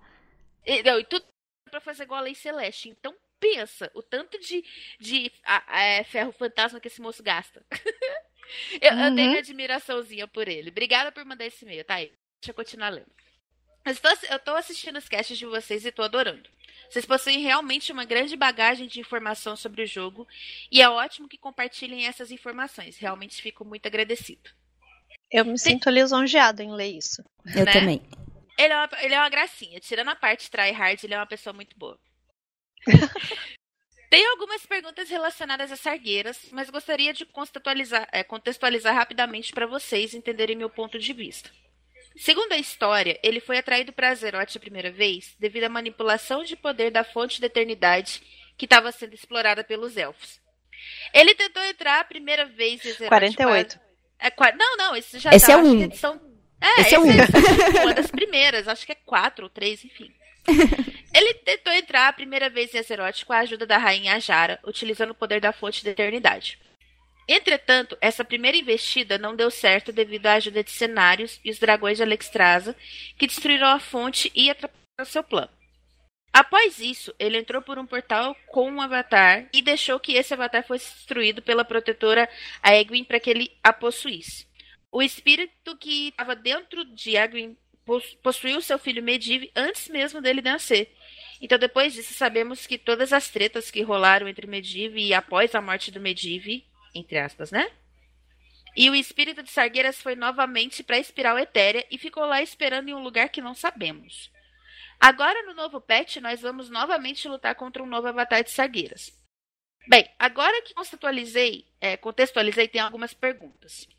Na tumba de Sargueiras, será que havia alguma parcela do espírito que sobrou da, da luta com Medivh? Eu não sei se tinha a parcela do espírito, eu acho que não, só que era um, era um lugar que a Egwene protegeu com muitos, muitos, muitos feitiços mesmo. Uh, o Avatar ficou lá, é algo muito poderoso, mas eu não sei se restou espírito. Cara, a questão é, é que talvez... não é muito claro o que é exatamente esse avatar, entendeu? Ele até mais pra frente fala de Horcrux. Tipo, será que é tipo um Horcrux, que tipo ele pega um pedaço Sim. da alma dele e coloca? Ou é tipo que faz uma... sentido projeção ou é tipo é, é, um boneco que ele controla de longe, que na verdade ele não tá, tá. quebrando o um pedaço da alma dele, ele só tá controlando de longe. Lendo, então. É. Eu acho que todas as perguntas estão relacionadas, eu acho que a gente pode Sim, discutir pode todas elas ao mesmo tempo. Ok, então vou ler todas as perguntas e, e vocês respondem depois. Então a próxima pergunta ele, é, que ele fala que é Na Catedral da Noite Eterna, novamente, novamente encontramos a Egli, e ela nos dá alguns conselhos, ajuda, etc. Mas esse espírito que vive lá, será que ele não está contaminado por sagueiras? Pois quando ela morreu, ela estava contaminada por ele. Nessa nova raid, vamos lutar contra um novo avatar. Mas de onde veio esse novo avatar?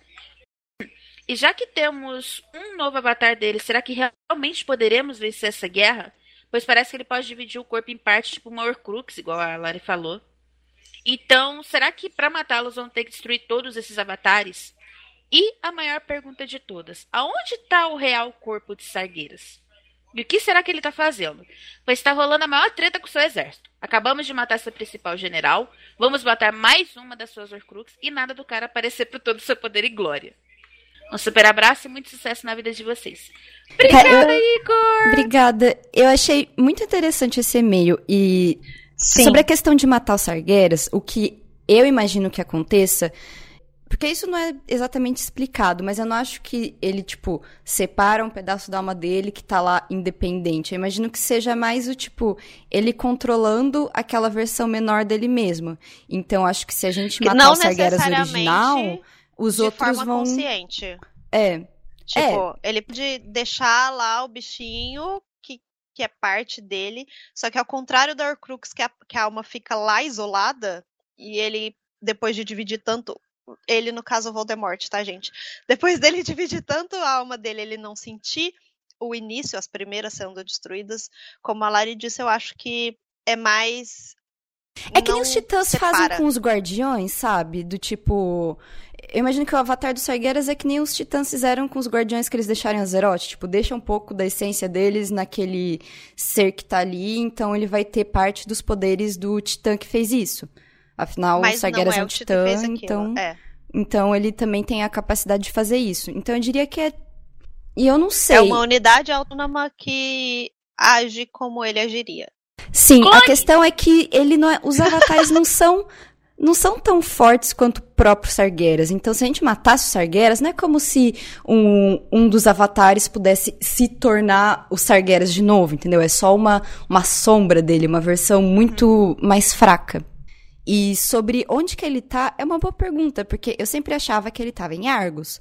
Mas eu acho que se ele tivesse em Argos, a gente indo pra Argos agora, a gente ia cine- ver, né? é, e naquela cinemática do Kill Jaden, ele apareceu tipo um olhinho de Sauron lá, né? Então, Pois eu é. posso contar pra vocês como é a minha visão do Sargueiras? Diga. Considerando que ele é um titã e que Azeroth também é um titã, só que ela ainda é, vamos dizer assim, um embrião, eu acho que, que, que, que Sargueiras é um negócio gigante pra caralho. E que não Sim. teria nem condições é, físicas De estar em Dele- um planeta. exatamente dele tá dentro de Azeroth. Então, por Na isso verdade, até tem. os- Eles são muito grandes, spawns. mas não tanto assim. Tanto é que, que nem ele falou, podem- na primeira invasão, eles tentaram summonar os Sargeras pra dentro de Azeroth. Só que ele realmente é muito grande, mas ele cabe no planeta, digamos. ele não é maior que o contar, planeta. é, sem contar que no Alvorada, Alvorada dos Aspectos, sim, Alvorada dos Aspectos, é, um dos titãs vai até Azeroth. Os aspectos viram aspectos porque ele vai até lá e ele vê potencial nos protodracos e É ele o vê o que eles fizeram lá. contra o, Hum. o Galacronde. É Galacronde? Galacronde, isso. É, o, pa, o E pai, aí fala- mãe, sei lá, do Galacras. É, e aí fala, tipo, ok, esse- esses dragões, esses que não eram dragões na época, tipo, esses seres têm potencial pra cuidar do planeta. Então vou conversar com meus irmãos lá, cada um dá um pouquinho de essência pra eles e eles vão ser os aspectos guardiões pra ficar junto com os Watchers. Não, Flá, mas Então, aí que tá, o que foi, o que tava lá observando eles e ajudou e tal, foi o Tyr. E o Tyr, ele não é bem um titã, ele é um dos guardiões. Ele é o, o mais forte, o mais poderoso, mas ele também era um Watcher, não era um titã exatamente. E quando os titãs Mas colocaram os poderes... foi lá, não? Não, quando os titãs deram os poderes pros aspectos, na verdade, não é que eles foram lá fisicamente, entendeu? Foi não, uma coisa eu sei meio. que eles não foram lá fisicamente, mas na minha cabeça, pelo menos um deles tinha ido e. Não, aquele era o Tyr. E o falado Tyr. com o resto. Mas, tipo, é, aí eu não imagino um titã entrando em Azeroth, porque, bom, Azeroth em relação ao titã é um embrião, né, cara? É, mas eu Não, não sei. não, Às ele não é tão eu acho grande que eles assim, não. mudam de forma. É, exato, também. Se os dragões podem podem se fazer isso. É. Mas eu realmente não sei onde o Ah. Sargeras tá. Se ele não tá em Argos, onde que ele tá? Boa pergunta. Pra mim, Onde ele tá na era o espiral eterna, ela é gigante. Sim, mas ele tá flutuando lá, nadando? Em que lugar ficava o peão dos titãs? Essa é uma ótima Ah, é uma pergunta. outra pergunta boa. Se ele limpou lá, ele pode falar, ok, agora que ninguém mais mora aqui. Eu mando eu nessa posso- porra toda. Bom, mas então vamos pra próxima? Mais algum comentário sobre isso? Eu acho que não. Eu não sei se a gente respondeu muito bem.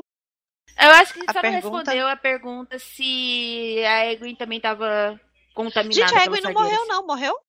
Morreu. morreu. sumiu. Morreu. Não, ela morreu. Tem até aquele livro lá que ela vai, conversa com a Jane. Acho que logo depois ela morre. Então, é porque eu lembro disso só. Eu não lembro de fato específico.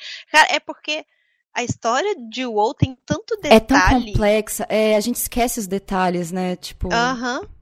Eu sei que ela tava viva até pouco tempo atrás, até foi lá tomar um chá em Teremor com a Jaina, mas se Então, não me engano, por isso ela que na morreu. minha cabeça ela ainda tava viva. Pois é. Mas sobre ela estar Não, mim, corrompida, ela tava ela não estava corrompida, né? Porque o Sargeras foi passado pro Medivh. Então, Sim, quando sim. o Medivh nasceu, ela já tava de buenas. Então, morta ou Se- viva, ela não tá contaminada. Tá, a próxima pergunta é do Gustavo Primo. Olá, meninas. Comecei a ouvir os podcasts e ler os posts de Lore recentemente e estão me ajudando muito a entender o que já aconteceu. Uma vez que comecei a jogar no meio da expansão de Draenor, ainda não sei de grande parte da história. Enfim, gostaria de saber qual a opinião de vocês sobre a inclusão de novas raças, classes na próxima expansão.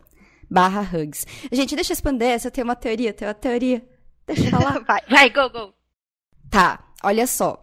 Eu acho que na próxima expansão nós não vamos ter raças novas, mas eu acho que nós vamos ter mais personalização, customização dos personagens que já existem.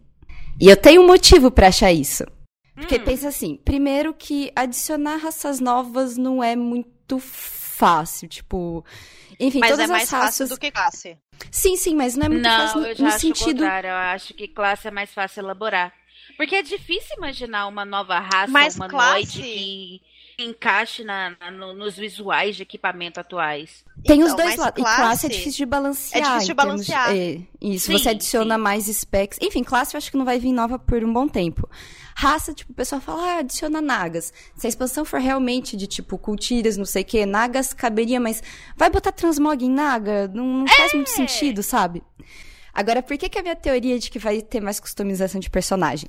Porque na BlizzCon do ano passado, a gente fez uma entrevista com um dev da Blizzard que ele deixou escapar uma coisa que depois eu acho que ele percebeu que ele não deveria ter deixado escapar.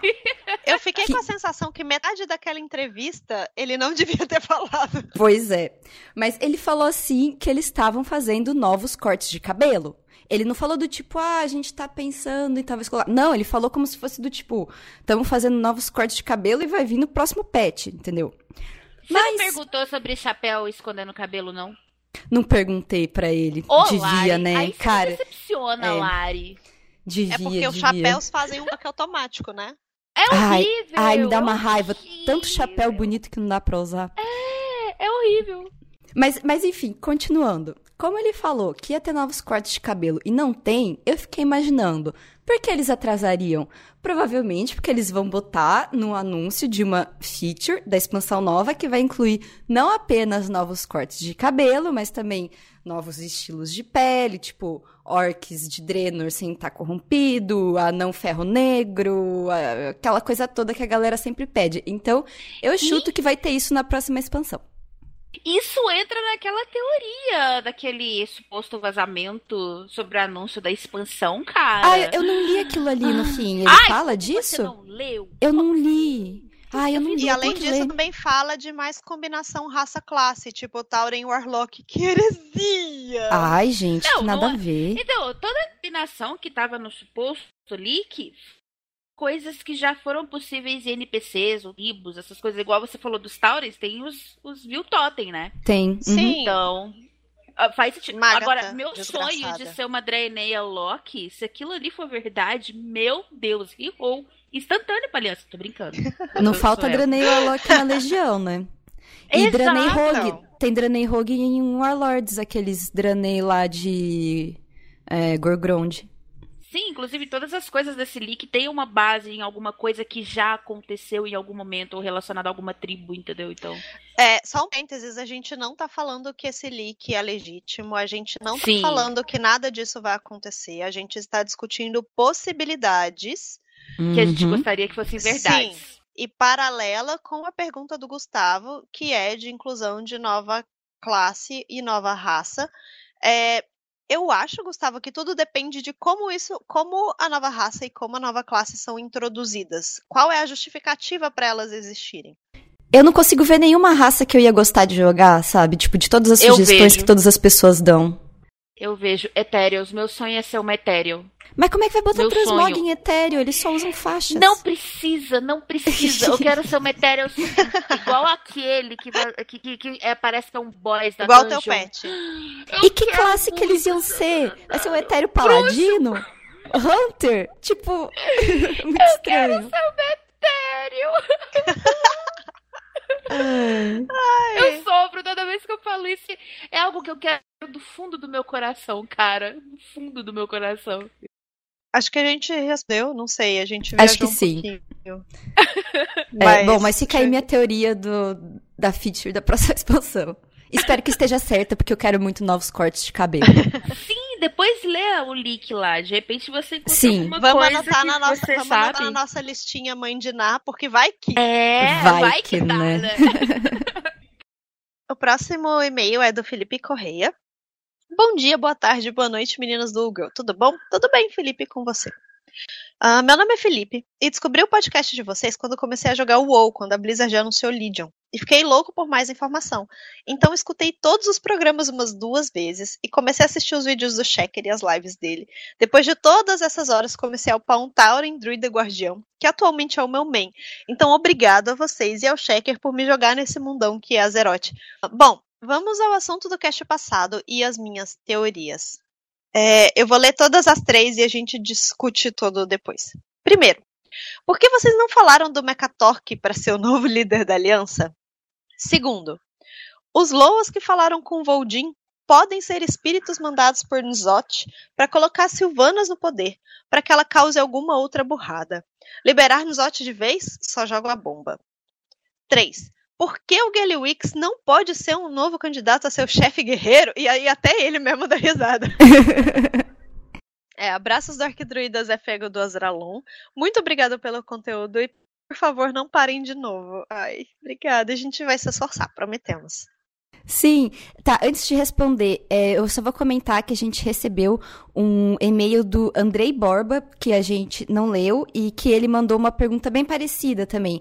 É, sobre o, Me Com o Mechatork, sobre o Mechatork e o Galliwix. Então, Andrei, obrigada pelo e-mail, tá? A gente leu ele também. A minha teoria, eles são loucos de pedra, gente. Ninguém Cara, eu não sei nem se é louco, eles são meio que cômicos, a parte, sabe? Não, e assim, eles são meio que um negócio à parte, né? Não, é, acho que a Blizzard não leva da... eles a sério. Tipo, não escreve eles de forma séria para que eles tenham um, um papel muito relevante, sabe? Tipo, o Galliwix, ok. Não é nem questão de não escrever a sério, é porque ele o papel dele dinheiro. é ser mercenário. É. Exatamente. É isso que ele faz. Então, então... na treta do Garrosh lá, quando ele tava pegando recurso para bomba de mana e tudo mais, o Galliwix ajudou ele porque era uma transação financeira, ele tinha é. interesse é. nisso. Ele não ajudou porque ele era leal ao Garrosh. Ele ajudou porque é dinheiro. Tá pagando, não importa o que você tá fazendo. É, e o Mechatork, acho que é ah, parece que a Blizzard escreve ele de forma meio cômica. Os gnomos em geral, né? Então é realmente difícil de imaginar eles fazendo alguma coisa séria. Sim, mesmo porque você está falando de colocar ele como líder da aliança. Eles têm tanto problema dentro de casa, eles têm tanta coisa para resolver antes de se preocupar com coisa maior. Tipo, a cidade inteira zoada e invadida, que eles acabaram de recuperar, mas ainda nem limparam. E a segunda pergunta dele a gente já respondeu, né? Que foi um dos comentários Sim. de um outro e-mail sobre os Loas, na verdade, seu Old God sussurrando pro Voldin. Tá, a próxima pergunta é do Edmir Soares. Olá, meninas. Primeiramente, quero agradecer os tantos momentos de ajuda que vocês indiretamente me ajudaram, seja com guias ou explicações detalhadas do jogo em geral. Meu artefato oculto que o diga. E parabéns pelo trabalho sem contar a representatividade que vocês dão para mulheres em jogos e mostrando que mulher joga tão bem quanto qualquer um que se dedique. Jogo atualmente de Druida e Loki no Nemesis e quero saber se existe alguma ideia da Blizz de finalmente dar visão para as aparências dos bichinhos de Druida. Por quê? Porque Deus, até hoje eles não criaram uma aparência mais digna para o Munkin, vulgo galinha saltitante que atira luzinha.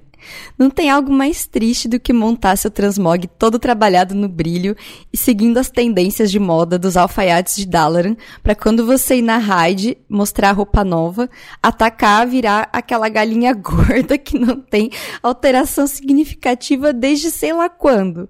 Algo que eles poderiam ter feito na aparência da montaria era alterar também a forma de viagem do servo. Sim, sou da Horda. Ok. Vai lá, Flá. Eu Deixa eu respirar. é, então, Edmir, deixa eu te dar uma dica que vai resolver o teu problema e depois eu dou a minha opinião.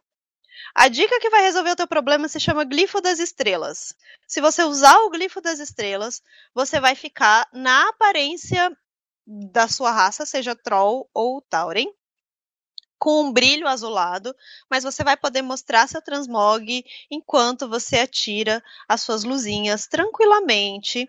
Você vai poder fazer tudo que o Munkin faz na sua forma original, com um brilho azulado. Agora, isso é uma. Eu, eu ia xingar, eu não vou xingar. Eu vou me segurar. Respira, Flávia. É uma blasfêmia com as galinhas. Não, não é uma blasfêmia, isso é uma heresia. Sabe? Tipo, é uma heresia. E elas sim, elas receberam atualizações, elas estão em HD desde o começo de Legion. Então, se você não gosta dessa forma majestosa que mistura Coruja junta todos os poderes da natureza dentro dela para comandar os poderes arcanos e os poderes naturais e tudo mais. Glifo das estrelas. Eu, eu já acho, tenho uma outra opinião ser... sobre, sobre isso. Porque assim, existem 12 classes no jogo. Dessas 12 classes, apenas uma delas você não pode mostrar o seu transmog, que é o druida, que é a característica especial do druida é virar bichinho. Então, Sim. se você dá tanta importância a mostrar o teu transmog e não gosta de perder isso quando você vira bicho, escolhe uma das outras 11 classes. Simples, problema Mas resolvido. Mas aí, aí, Lari, eu não sei, eu acho que a jogabilidade também muda. É, assim, eu, com certeza. Eu me, identifico, eu me identifico muito com a jogabilidade de balance. Fora toda a questão de, de ser um monquinho e tal, que eu também curto bastante, que é um, que é um negócio que me deixa feliz. Eu acho muito legal como as coisas no Druida são trabalhadas. Então eu não mudaria de classe pela jogabilidade por tudo que está influenciando. E até por isso mesmo eu acho que a Blizzard fez o Glifo das Estrelas. É, mas você é druida, você gosta de druida, né? Porque do jeito que ele falou, a impressão que me deu é que talvez ele se identificaria melhor com outra classe. Então, testa, vai que você gosta mais de outra. Mas a, a pergunta dele continua. Outro ponto. Ultimamente as guildas não têm tanto um palco principal como tinham antigamente. Tanto que cores estão morrendo, os players não conversam direito. Ou seja, perdeu a ideia de clubinho privado dos amigos que a guild tem. Qual a opinião de vocês sobre isso e a que deve essa tendência? Olha, eu tenho uma opinião que eu sei que vai ser polêmica, mas que para mim é muito claro o que fez isso com as guildas. É tipo, claro como água. Não sei se você sabe o que eu vou falar, Flá. O óbvio é o localizador. Você tem alguma outra teoria? Uhum. Não, é exatamente isso. É o grupos prontos, porque com os grupos prontos, agora raid normal e raid heróica virou pug, que todo mundo só bota lá na fila.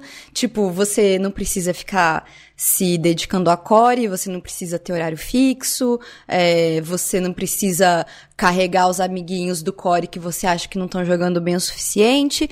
Você só vai lá no horário que você quer, vai pro boss que você quer, e se não gostou daquele grupo, no primeiro wipe você vai e sai. Entendeu? Então, Sim, pra mim, é... o Grupos Prontos é o câncer das guildas. Não é não é uma opinião polêmica, é realmente a verdade, porque as guildas se formavam principalmente porque você precisava ter um grupo onde fosse fácil você achar pessoas que tivessem afinidade com o que você faz, para elas te ajudarem no dia a dia. Então é por isso Sim, que as guildas você... se formavam, é por isso que elas enchiam e é por isso que as pessoas conversavam. E você precisava de uma guilda para raidar. Se você não tivesse numa guilda, a única raid que você ia fazer é o Finder. Porque as guildas não eram cross, é, cross-helm, entendeu? Elas, você só podia fazer com pessoas do teu próprio servidor e não tinha essa ferramenta. Então, tipo, porque eu lembro, quando eu comecei a raidar, era no Pandaria. Então, a gente sabia todas as guildas que raidavam no servidor. É, a gente conhecia, tipo, a gente dava spec numa pessoa, se via um item de raid normal, a gente sabia que aquele cara tava em um core de raid, porque era o único jeito de conseguir aquela gear, entendeu? E era aí que tava o valor das guildas, a importância das guildas. Aí tinha aquela rivalidade tal, e um conhecia a outra guilda, e ter aquele trash talk na frente da raid, na pedra de sumo, entendeu? Eu sinto muita falta dessas coisas, mas infelizmente é, o é Grupos Prontos matou faca... isso. Matou. Isso Não, é muito assassinou. uma faca de dois gumes. Isso é uma faca de dois gumes, tipo, muito, muito forte. Porque, uh, por um lado, matou as guildas, por outro, deu acesso a mais gente pro conteúdo. Porque Sim. às vezes uma pessoa que realmente não tem condição de ter horário fixo, é impossível encaixar na vida dela o compromisso com o core de três, quatro noites ou três, quatro dias por semana, quatro horas por dia, três horas, sei lá. Porque não era muito menos que isso. Geralmente Sim, era tipo mas... três dias, quatro horas. Mas a Blizzard já deu a solução para isso. Ela criou o normal e o heróico. Então, por que não deixar o normal para os grupos prontos, para essa galera que não pode se comprometer para um core, para uma guilda, e deixa o heróico para quem tá em guilda e consegue se comprometer? Porque aí você pode me falar, ah, mas quem tá em guilda Porque pode fazer mítico. Não é a acessibilidade. É, só que o mítico, ele tá é uma dificuldade muito maior e você tem que ter 20 pessoas. Então, se você faz o normal para grupos prontos para essas pessoas que não podem ter horário, o, hora, o heróico para as guildas que querem raidar, querem ter um grupo, querem ter um, um certo desafio, mas que também não tem condições de raidar mítico, aí você tá fazendo tipo você tá satisfazendo todos os grupos que existem, entendeu? Você tá satisfazendo o cara que realmente só quer ver a cara dos boss e faz o Finder. Você satisfaz o cara que não tem como raidar em horário fixo, que vai raidar normal nos grupos prontos. Você tem o pessoal que quer raidar com os amigos da guilda, mas que não tem condições de fazer mítico, que vão ter o heróico, e você tem o mítico. Agora, do jeito que é hoje, as guildas que não raidam mítico, elas não têm mais nicho nenhum, entendeu? Então, essa é a resposta do porquê que você não vê mais guildas que nem antigamente e por que que isso está acontecendo. Eu não sei se, se raid deveria ser a única coisa que segura a guilda. Eu realmente é. acho que. É porque não, é o conteúdo é. desafiador. É. Eu não tô, eu não tô questionando que não é. Eu só digo que eu acho que isso não deveria ser o único estímulo para a guilda existir. Porque isso torna ah, a guilda muito rasa. Quando uma guilda tem um grupo uh, de raid bom, bom no sentido que raida regularmente e tal, outras coisas acabam aparecendo na guilda. Porque, por exemplo, na minha guilda, na época que a gente tinha um core bom e ativo e tal, começaram a aparecer outras atividades. Por exemplo, alguém foi lá e criou um core conquista, que uma vez por semana ia fazer tudo conquista de raid difícil que precisa fazer em grupo. Aí fazia evento, sei lá, de PVP, fazia evento de corrida de correr pelado em Thunder Bluff. Sabe? Uma coisa lado, trazia outra. Mas sem um grupo que raida, tudo o resto todo não vem. Entendeu? Eu já não sei se é exatamente um grupo que raida. Eu acho que é questão de interesse também. Tem, tem muito fator, mas eu, eu concordo, não vou discordar com você de que o que matou as guildas foi primeiro o localizador e, e, e, a geradinha da faca foram os grupos prontos, mas eu realmente acho que deveriam existir outras mecânicas para tornar as guildas atrativas sem tirar a acessibilidade das pessoas ao conteúdo. Sim. E aí, ao conteúdo, eu digo, não é só é, ver a história, pisar na raid. É realmente de poder se equipar e de poder jogar da forma que gosta no horário que pode. Uhum. Porque às vezes uma pessoa tem um perfil mais hardcore e não pode se comprometer com o core, mas ela gostaria muito de tryhardar no momento que ela tem disponível, entendeu? É, sei lá. Eu. Eu não. Eu, eu sempre vou discordar Você é viúva. disso. Eu sou. A próxima pergunta ela é a do Nicolas. E per... são duas, na verdade, né? A primeira é: agora que eu ajudei a matar a Izeira, quem que é o Aspect of Life? Não existe Amigo. mais aspecto, moço. É. Desculpa, desculpa te dar essa notícia triste, mas os aspectos não existem mais. É, eles existem os... aspectos depois de derrotar Exato. o Deathwing, né? O Trau meio que incorporou o aspecto da Terra naquele momento para ser um catalisador do poder de aspecto, só que todo o poder dessa natureza dos dragões foi gasto para derrotar o Deathwing. Então eles continuam sendo dragões poderosíssimos, com todo o conhecimento que eles acumularam, mas eles não têm mais os poderes de aspecto. Não, não só não tem mais, mais poder nenhum. de aspecto, como eles não podem mais procriar também. Tá, então Sim. eu vou fazer uma pergunta aqui agora, porque agora eu fiquei confusa também. Como é, eles continuam sendo poderosos e quais são os poderes de aspecto deles, nesse caso, que eles perderam, se eles continuam tão poderosos? Cara, é tipo os mesmos poderes que eles tinham, só que mais fraco, entendeu? Eles continuam em uma sendo escala fortes. menor dragões bronze. Antes eles tinham total domínio de todas as teias do tempo, de qualquer uh, variação, de qualquer timeline, possibilidade de qualquer uhum. timeline, de tudo. Eles tinham total poder e total controle em relação a isso. Eles podiam mudar coisa, eles podiam. Claro que isso não é prudente, mas eles podiam se eles quisessem. E agora eles ainda têm acesso, mas de uma forma muito reduzida. Eles não podem fazer muita coisa, eles não podem. Eles exemplo, não têm tanto. É um exemplo disso é da Ilha Perene, que o. Como que era o nome do mocinho lá que ajudou o Garrosh, que eu até esqueci? Ai, eu, eu lembro da cara dele, eu lembro do quanto eu fiquei com raiva dele, mas eu não lembro do nome dele. Ai, enfim, ele pede pra gente ficar coletando aquelas coisa da Ilha Perene, aqueles negócio epóxi, não sei das quantas, porque eles precisam daquilo para ele precisava daquilo para conseguir ter visões do futuro, entendeu? Então não, não podia mais simplesmente que nem antes do Asa da Morte, é, que é ir pro tempo que ele quisesse ver o que aconteceu e pronto, entendeu? Ele precisou que a gente coletasse aquilo para ele ter umas visões. Então, é nesse aspecto que eles ficaram mais fracos. Bom, nós respondemos a pergunta da Barbies, mas ela caiu, então Bom, já já ela volta. Então, Flá, quer continuar a pergunta do Nicolas? Sim, a, a segunda pergunta do Nicolas é: o que, que vocês acham que tá rolando com a Léria? Eu achei que ia ver ela quando entrei no cenário para pegar a Tasdorá, mas nem sinal dela durante essa expansão. Ou será que ela aparece e eu não vi? Ou ela vai voltar e pegar de volta o arco que eu roubei? então, menino Nicolas, agora é hora de spoilers. É, a gente falou sobre isso, né? Quando a gente fez o podcast com Sim. o Checker do 7.3, a gente falou Exato. bastante sobre a Lery. Então, se você não tiver ouvido, ouve aquele podcast, que foi o 39, que a Às gente fala tudo que tem para saber. É, é. Às vezes ele não ouviu porque ele queria fugir de spoiler, mas aí a pergunta dele leva ele direto na cara do spoiler. É. Então, ela, ela vai aparecer e ela não vai querer o arco de volta, tá bom? E próxima pergunta é do João Vitor. Olá, meninas. Eu sou o J. Victor, Blood Elf Hunter do Gelly, e vim hoje para fazer perguntas sobre a lore e sobre o jogo mesmo. Uh, pergunta sobre a lore. Por que existem demônios e nagas nos ajudando, ajudando o Illidan desde a Burning Crusade?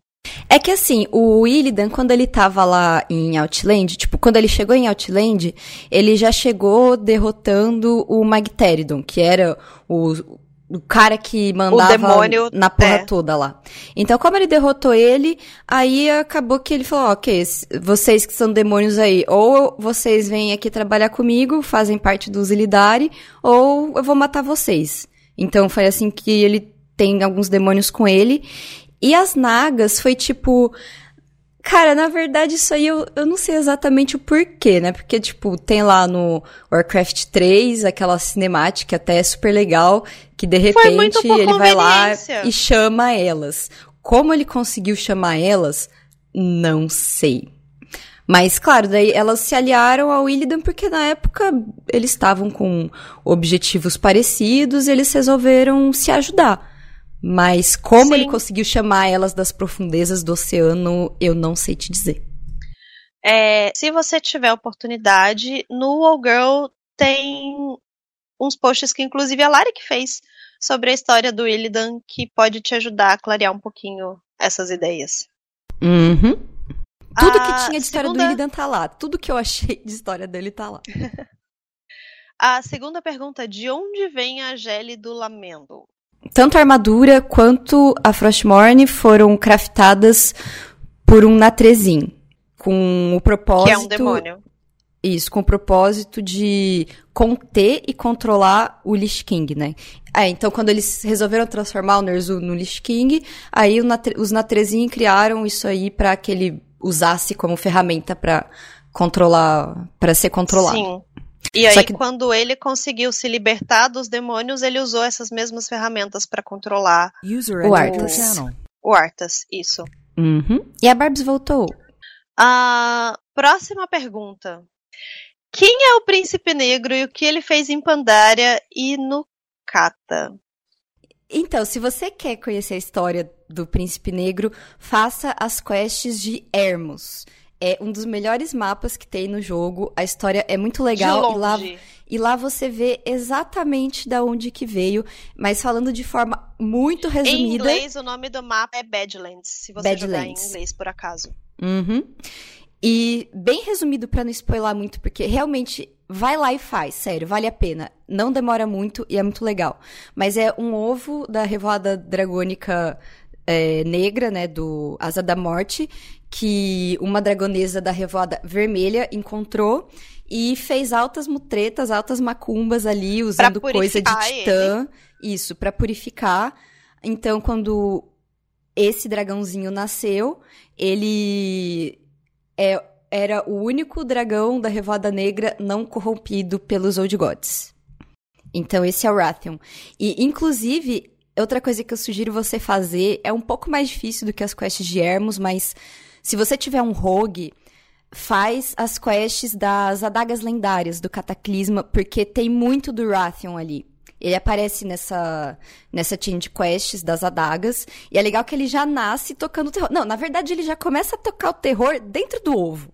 Sim. Então, façam essas quests, porque é muito no legal. Kata, no Kata, ele não fez muita coisa porque ele nasce no fim dessas missões. Então, uhum. tipo é, ele, ele ainda era um, um, bebê dragão. Em Pandaria, ele era um adolescente dragão. E o que, ele fez em Pandaria ninguém... foi manipular todos nós. Sim. Ele, ele passou a expansão inteira, inteira, dando poder pra gente, dando poder pra gente. As quests das capas lendárias todas eram com ele, eram através dele. E no fim das contas, ele falou assim: e aí, gente? beleza? Então, é, vocês fizeram o que eu queria aí, eu tenho outras coisas para cuidar, que até hoje ninguém sabe que outras coisas para cuidar é. que ele tem. Porque ele tá lá cuidando delas. Porque o que ele queria fazer no Pandaria, ele queria preparar a gente para enfrentar a Legião, porque ele sabia que um novo ataque da Legião tava iminente. E o que ele queria fazer era do tipo, ok, vou, vou jogar aqui com a Aliança e com a Horda, deixar eles mais fortes, e a vamos ver qual dos dele... dois vai ganhar. Então, a ideia dele era colocar a aliança contra a Horda, provocar um conflito no planeta que ia selecionar os mais fortes para a luta contra a Legião. Uhum. E não rolou. Porque aí a gente percebeu e não se não lutou um contra o outro. A gente lutou junto porque Garrosh fez caquinha. Uh, outra. E o que vocês acham da teoria do jovem príncipe que aquele boss do Pesadelo Esmeralda fala que vai nos trair? Aquele boys do Pesadelo Esmeralda fala demais, cara. Eu cheguei fala muita coisa. Os Old Gods, eles, eles só querem o caos, eles só querem a treta, entendeu? Então, então acho que eles falam acho... um monte de coisa, semeiam um monte de verde para ver aonde que vai é. nascer, entendeu? Eu acho que tem coisa que vai rolar, tem coisa que não vai rolar, e é aquele negócio de prever o futuro. O futuro não tá escrito necessariamente, tem um rumo. E o que a gente faz define se a gente vai para esse rumo ou se o rumo vai mudar. Cara, isso que você falou é muito filosófico, tá? Porque é entrar na questão, será que o livre-arbítrio existe? Mas não vamos entrar nessa discussão.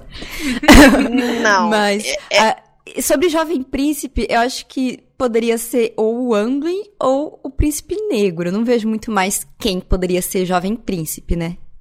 Uh, agora, há perguntas as perguntas sobre o jogo, a pergunta, depois ele só tem um recadinho.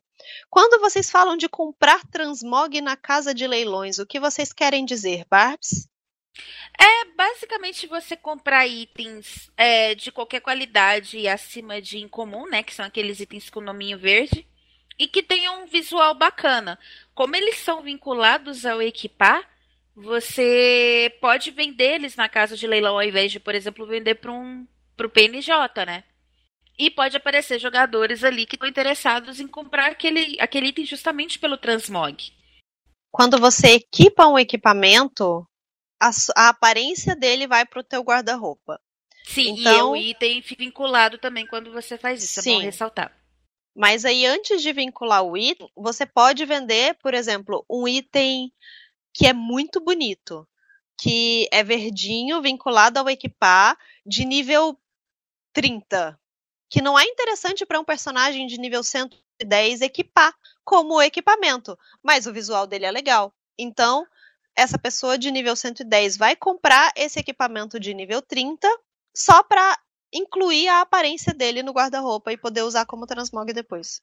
Sim, e esse é um mercado muito bom. Apesar de lento, tem muita gente todos os dias comprando é, itens assim na Gaia. Não necessariamente só os verdes, né? Pode ser algum item épico que é vinculado ao equipar também, algum item raro. Desde que ele tenha uma aparência bonita e às vezes uma aparência única, que só aquele item tem, vai ter alguém procurando ele no leilão para comprar. E aí o João Vitor continua. Jogo há pouco tempo, desde janeiro desse ano, e desde sempre os guias, vídeos e matérias de vocês me ajudam muito. Morro de rir com a Bruna, muito com os guias de raid da Natália, guias de mount da Pink, que não tá mais no site, mas os guias estão lá e continuam ajudando muito. De classe da Linissa, que há muito tempo não faz mais guias. Mas obrigada por ter visto. Sim.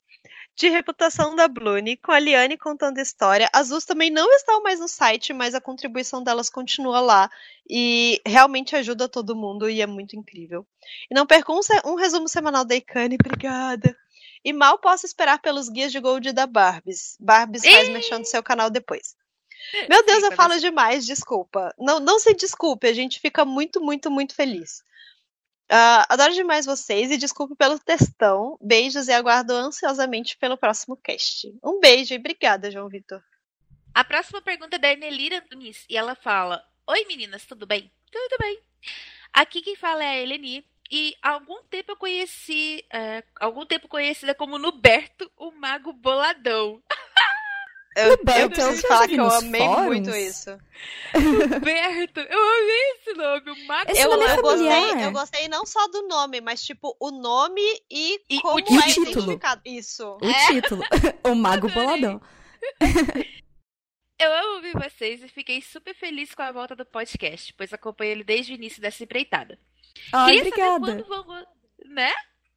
Eu queria saber quando vão voltar com gameplay. Morrendo de saudade da safadona, da Blue, da Pripoca, da Linissa e como esquecer do Grey Graham. Grey Graham. E da disputa de Gold. Quero muito a volta de vocês, porque isso já me faz lembrar da época que comecei a jogar e não sabia nada. Sofri muito nessa época e ainda sofro, porque a coitada aqui, sem querer, criou um mago na aliança das Hallow. Ai, que dó.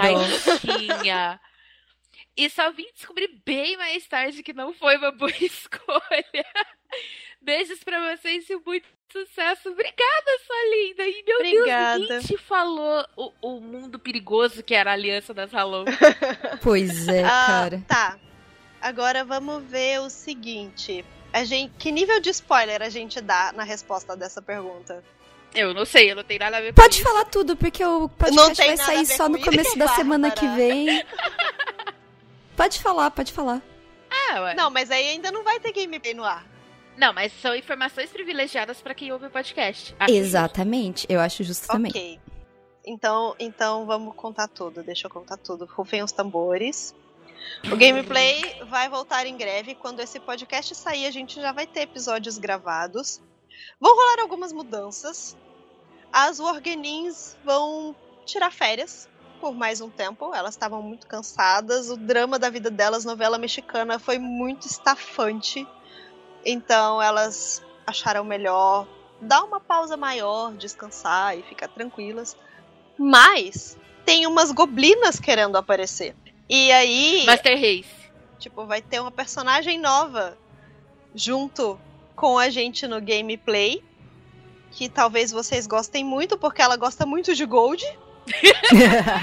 Goblin, Goblin não gosta de Goblin, gente. e é por causa dela que a gente tá fazendo Goblins, então a Barbs vai se juntar a gente no é... gameplay nessa Eu nova temporada, ou não digamos influenciado assim. em algo sobre os Goblins. Mas vocês nunca vão saber. Quem chamou essa menina? Eu imagino.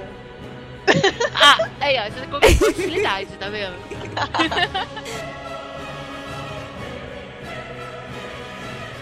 Uh, bom, esse foi o último e-mail que a gente leu hoje. Com ele, a gente encerra o podcast com essa informação super privilegiada, só para vocês, maravilhosos e maravilhosas que escutam é a gente. quase ninguém escuta, né? Não vai espalhar de jeito nenhum. Imagina! E, cara, isso é outra coisa que eu quero comentar. Vocês não sabem, vocês não têm ideia do quanto a gente fica feliz com a quantidade de pessoas que escutam o podcast. E a gente sabe que vocês escutam porque vocês comentam tudo. E isso é uma das coisas mais gratificantes e que me deixam mais felizes e com mais vontade de continuar gerando conteúdo no geral mesmo, sabe? É, então, obrigada. E, cara, eu sinto um orgulhinho, assim, muito grande quando eu vejo, tipo, tanto de gente que ouve o podcast e tal. Tipo, pra mim é, tipo, o meu filhinho, sabe? É meu xodózinho, assim. Então, eu fico muito feliz, cara. Muito obrigada, gente. Sim, mamãe orgulhosa, cara. Não tem como é... não ficar orgulhosa. Como eu disse, ficamos por aqui. Barbies, você tem algum recado, algum merchan, alguma coisa para falar? Eu tenho agora, gente, o canal no YouTube eu já tô postando os guias de Gold. Em breve eu pretendo colocar eles também em texto no Girl para ser uma forma de complementar o conteúdo em vídeo. Eu acho que vai ser interessante, principalmente para quem não consegue acompanhar no ritmo dos vídeos. Mas quem quiser, se a Lari puder, ela coloca o linkzinho no post do canal. Coloco sim. E lá e por enquanto lá só tem guia sobre o Addon Trade Skill Master, mas a ideia é desenvolver vídeos não sobre como ganhar gold com determinado método, mas te ensinar a pensar como um goblin. Porque pensar como um goblin é muito importante na hora de fazer gold. Ensinar a galera a e pescar, aí depois, isso aí. E aí Sim. depois ela diz que não vai falar se ela teve alguma influência sobre a escolha da, das novas raças, né? Posso ou posso não ter tido influência, vocês nunca vão saber. Enfim, obrigada, meninas, de novo por me chamarem pro cast. Me desculpe. É, a Lari com certeza vai cortar as partes que deu algum probleminha, mas eu tomei alguns DCs durante o podcast e eu parei de ler uma pergunta no meio, então foi por isso. Mas eu agradeço muito vocês terem me chamado de novo. Eu sempre fico muito feliz de vir aqui, sério mesmo. Bom, gente, obrigada mais uma vez. Espero que vocês continuem ouvindo o podcast sempre e um abraço. Uh, acho que eu falo por todos quando eu digo que amo vocês muito mesmo. Sim. Muito obrigada, um beijo e até a próxima. Tchau, tchau.